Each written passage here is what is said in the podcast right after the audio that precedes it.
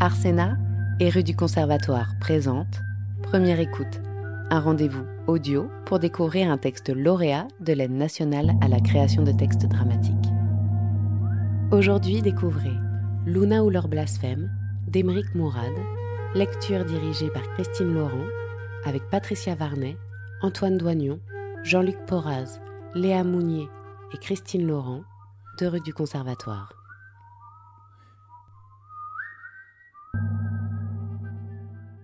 Appartement des parents de Luna. La mère, le père et le garde du corps. Comment est-ce possible Euh, Je ne comprends pas, moi. Euh, Comment est-ce possible qu'elle vous échappe C'est pas elle que nous sommes chargés de surveiller. Ah non, Non, ce sont les gens qui pourraient l'agresser. vous êtes chargé de la protéger. Et comment pouvez-vous la protéger si vous la perdez de vue Nous l'avons perdue de vue, et parce qu'elle nous a menti. Elle est sortie par l'autre porte du magasin. Je ne comprends pas, je, je vous assure. Je ne comprends pas. On peut pas protéger quelqu'un contre son gré. Calme-toi, Catherine, il va rien lui arriver. Et qu'est-ce que tu en sais Ça sert à rien de s'inquiéter. Ça sert à rien. Ça, je le sais que ça ne sert à rien. Et tu crois quoi que je m'inquiète pour le plaisir Ah, Je ne sais pas comment tu fais euh, pour rester là, comme ça, dans ton fauteuil. Tu restes là, tu lis tranquillement, Je ne dis pas tranquillement. Je fais un effort de concentration considérable, et ça fait quatre fois que je relis la même page sans savoir ce qui est écrit. Si c'est pour faire semblant, euh, je vois pas l'intérêt non plus. Non mais comment Je ne comprends pas. Tiens, euh, je vais passer l'aspirateur, au moins ce sera utile. La femme de ménage l'a fait ce matin. Ça m'est égal.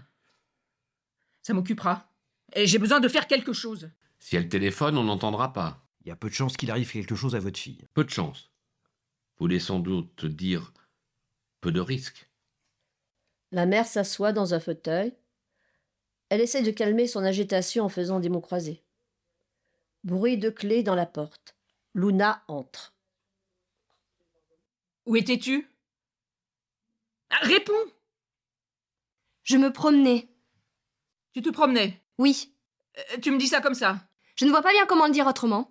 Est-ce que tu te rends compte qu'on s'est morfondu tout l'après-midi Tout l'après-midi, on est resté là, terrassé d'angoisse, à l'idée qu'il t'arrive quelque chose. Vous n'auriez pas dû. Nous n'aurions pas dû, euh, c'est vrai. On, on devrait s'en foutre, hein, on devrait s'en foutre totalement.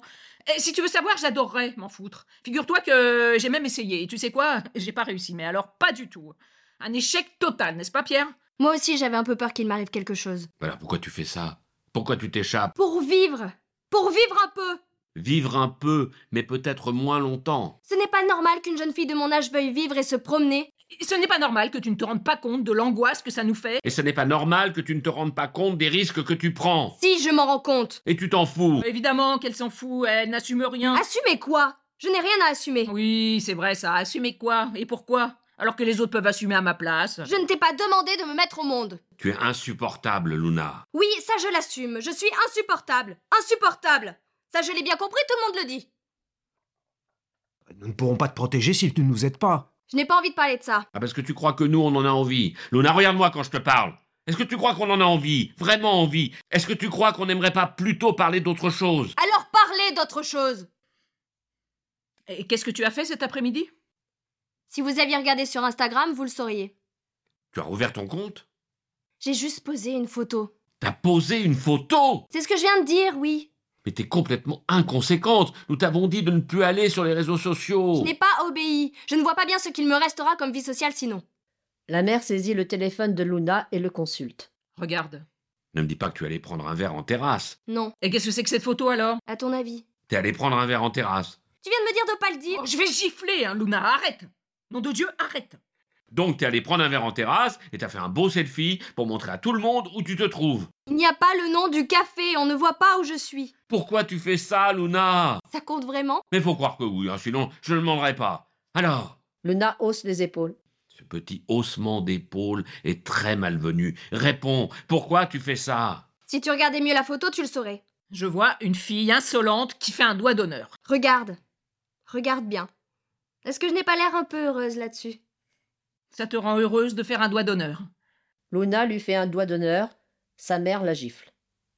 C'est pour faire la nique à tous ceux qui me voudraient emprisonner. Je voulais qu'ils me voient libre.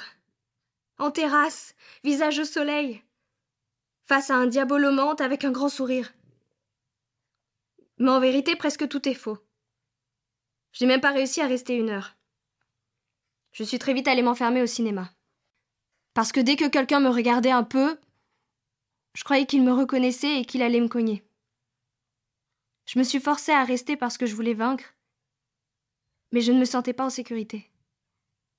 J'essayais de profiter de l'instant, mais je n'y arrivais pas. Il faisait bon pourtant. En face, il y avait un jardin où des enfants faisaient du toboggan. À un moment, une femme est passée à vélo. Elle portait un chapeau de paille. Son chapeau s'est envolé, elle s'est arrêtée. Un jeune homme l'avait déjà ramassé et le lui tendait. Elle l'a remercié. Elle est repartie. Lui est resté là, sans bouger. Il l'a regardée s'éloigner. Au feu rouge, elle s'est retournée. Ils ont échangé un sourire. Il a fait un petit salut de la tête. Ils ont repris leur chemin, chacun de leur côté. C'est tout. Ce n'était presque rien. Mais il était tellement joli ce presque rien. Cette simplicité avec laquelle tout s'était produit. Et ça m'a rendue triste. Parce que cette simplicité-là, j'ai découvert qu'elle m'était désormais interdite. C'est là que j'ai décidé de faire ce selfie. Pour les faire chier. Pour faire chier tous ces cons.